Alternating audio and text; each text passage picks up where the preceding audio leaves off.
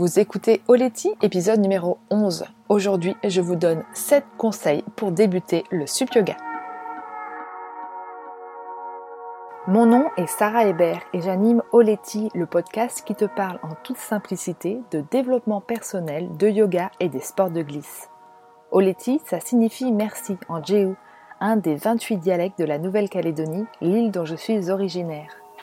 En solo ou à deux, je partage le micro avec des femmes inspirantes sur des thématiques variées comme l'alimentation, le bien-être, l'environnement, le voyage, les sports de glisse ou encore la maternité.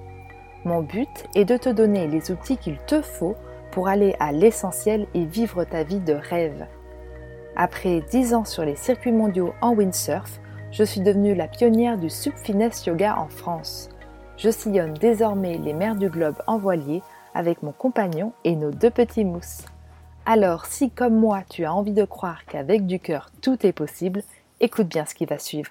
Si tu n'as pas écouté l'épisode précédent, je t'invite à le faire de suite. J'y parle des questions les plus fréquentes en sup yoga.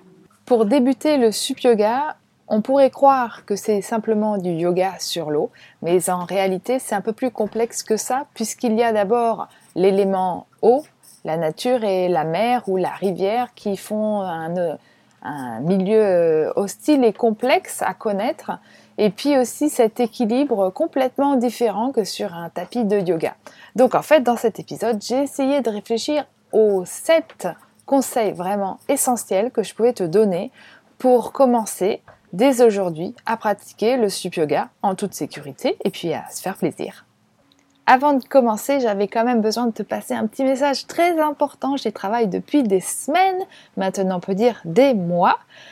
L'ouverture de la formation online Sup Yoga Teacher Training.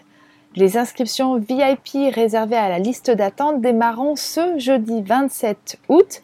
Donc si ça t'intéresse, le lien est dans le descriptif de cet épisode. La Sup Yoga Teacher Training, c'est une formation en 4 modules 100% en ligne pour tout savoir sur comment apprendre et enseigner le sup yoga pour transformer ta vie et celle de tes élèves. Après cette formation, tu seras capable de connaître les origines du sup et du sup yoga ainsi que leurs nombreux bienfaits, choisir ton matériel pour pratiquer le sup yoga, choisir ton lieu de pratique, construire une séance de sup yoga, maîtriser les bases du sup, construire une séance de sup yoga pour tes amis ou tes clients, analyser ta pratique pour éviter de te blesser, planifier le lancement de ton entreprise et donc de tes premiers cours. La formation est composée de vidéos tutoriels, démonstrations, de vidéos slides plus voix off, de PDF d'exercices, de deux appels de groupe et d'un groupe Facebook dédié aux certifiés de la formation depuis ses débuts en 2015. Je rappelle la date de la première session qui aura lieu du 8 au 21 septembre de cette année, oui oui, en 2020, de ton canapé, de ton tapis de yoga, de ta planche, de la plage, enfin c'est toi qui choisis. Allez, place à l'épisode maintenant.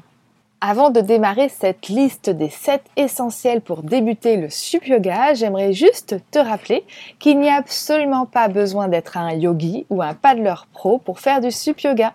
Il faut juste commencer.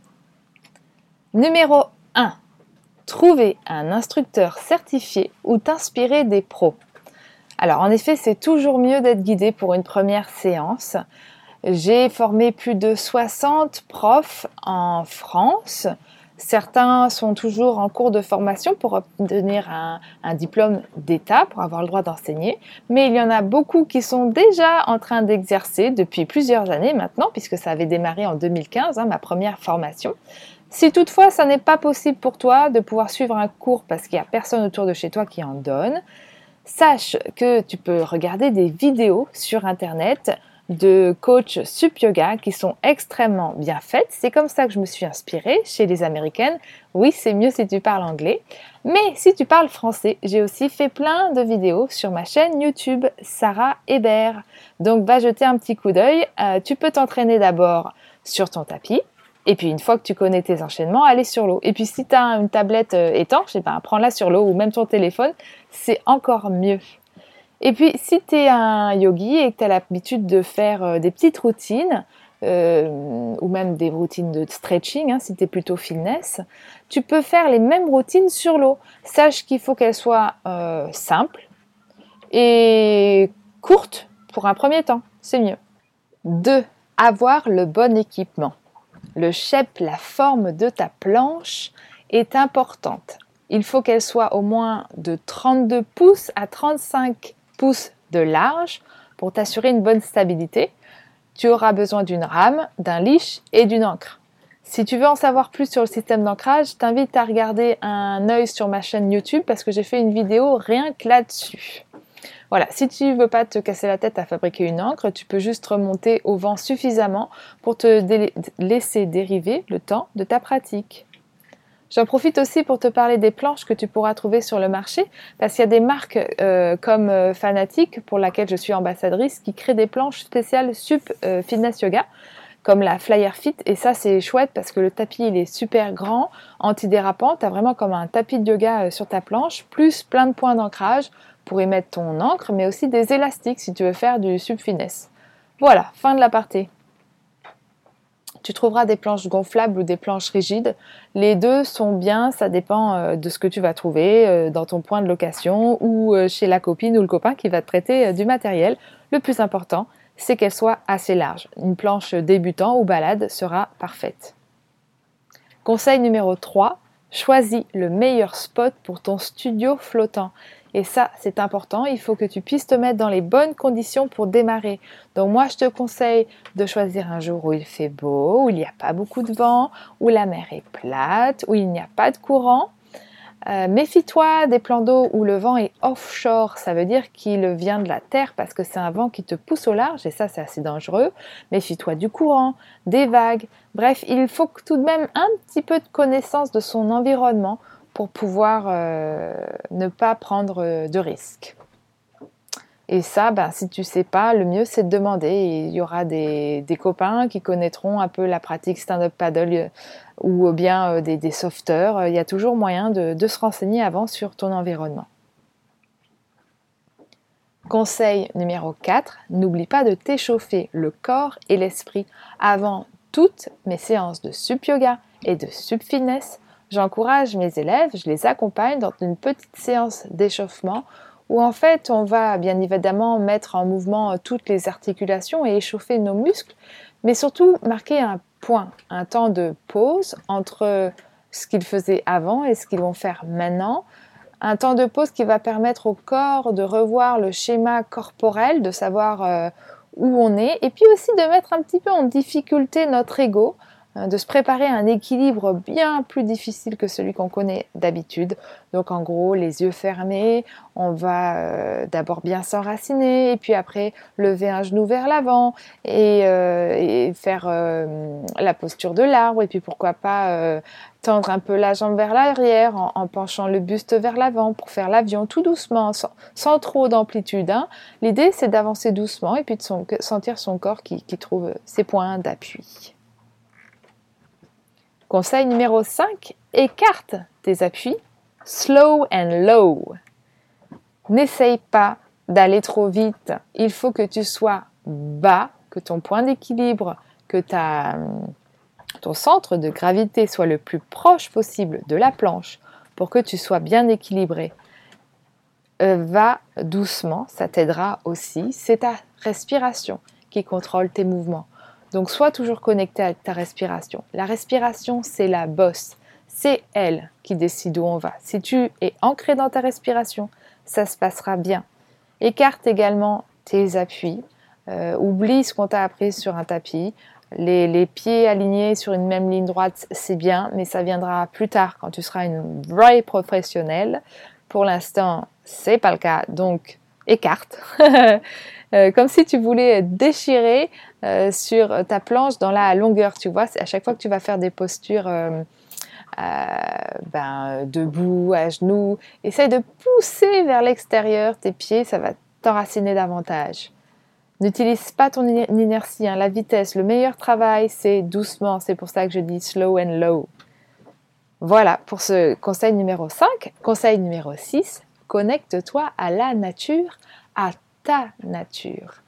Yoga, ça signifie lien en sanskrit, la langue indienne, le lien à soi, le lien aux autres, le lien à la nature, à l'univers. Donc, pourquoi te connecter à la nature? Bah parce qu'on est là pour ça. Quel intérêt de faire du sup yoga si tu ne te connectes pas à toutes les énergies qui t'entourent et surtout à celles de l'eau? Non, euh, rentre chez toi et mets ton tapis de yoga chez toi, c'est pareil.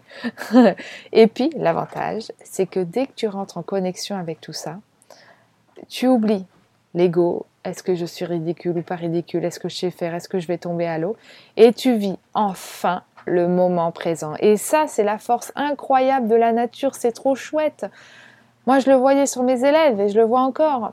Dès les premières minutes, ceux qui sont tout crispés, boum, s'ils vivent pas en connexion avec ce qui les entoure, s'ils n'acceptent pas de faire une micro-flexion dans leurs genoux pour épouser la surface de l'eau, eh ben ils tombent à l'eau. Et puis quoi? Ben, C'est rien, c'est rien tomber à l'eau, tout va bien. Donc ils remontent et puis là ils se disent ok, j'arrête, je respire et je profite de cette jolie mer qui m'entoure pour me connecter à elle. On termine par la septième conseil. N'attends pas que tout soit parfait pour commencer. Je sais que tu peux te sentir euh, illégitime à pratiquer le sup yoga parce que euh, bah, tu es autodidacte et c'est très bien, c'est super. T'as pas besoin de faire une formation pour commencer. Commence dès maintenant, dès aujourd'hui. Vas-y, même dans ton salon, pompe ta, pompe ta, ta planche et elle est gonflable et puis, et puis commence. Commence tout simplement. Alors c'est vrai qu'au début ça sera intimidant parce que tu seras devant les gens et puis ils te regarderont faire du yoga sur ta planche. Ils se diront waouh mais qu'est-ce qu'elle fait? Et peut-être que tu auras un petit peu honte du regard des gens mais euh, dans ces cas-là je sais pas trouve des coins un peu planqués et puis, et puis sinon fais ta bulle écoute. Les gens ils seront juste euh, inspirés. Voilà. Tu vas juste inspirer les gens. C'est plutôt cool non? Allez, moi je vous fais des gros bisous. J'espère que ces 7 conseils pour débuter le sup yoga dès aujourd'hui vous aideront. N'hésitez pas à mettre des petits euh, commentaires de l'épisode si ça vous inspire, si vous avez d'autres questions. Vous pouvez aussi euh, eh ben, en parler sur les réseaux sociaux. S'il y a une copine qui veut s'y mettre avec vous ou un copain, partagez euh, la vignette de l'épisode et puis taguez-moi sarah.hébert sur Instagram.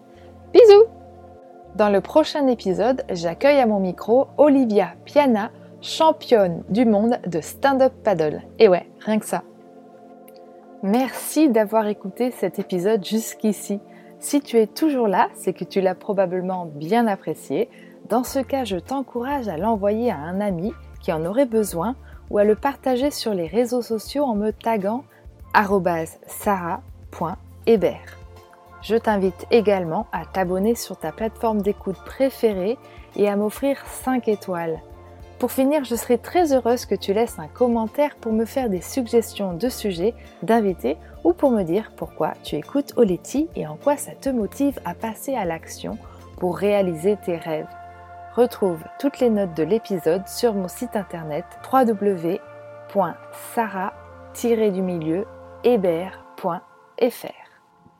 www.sarah-hébert.fr. Oletti les amis?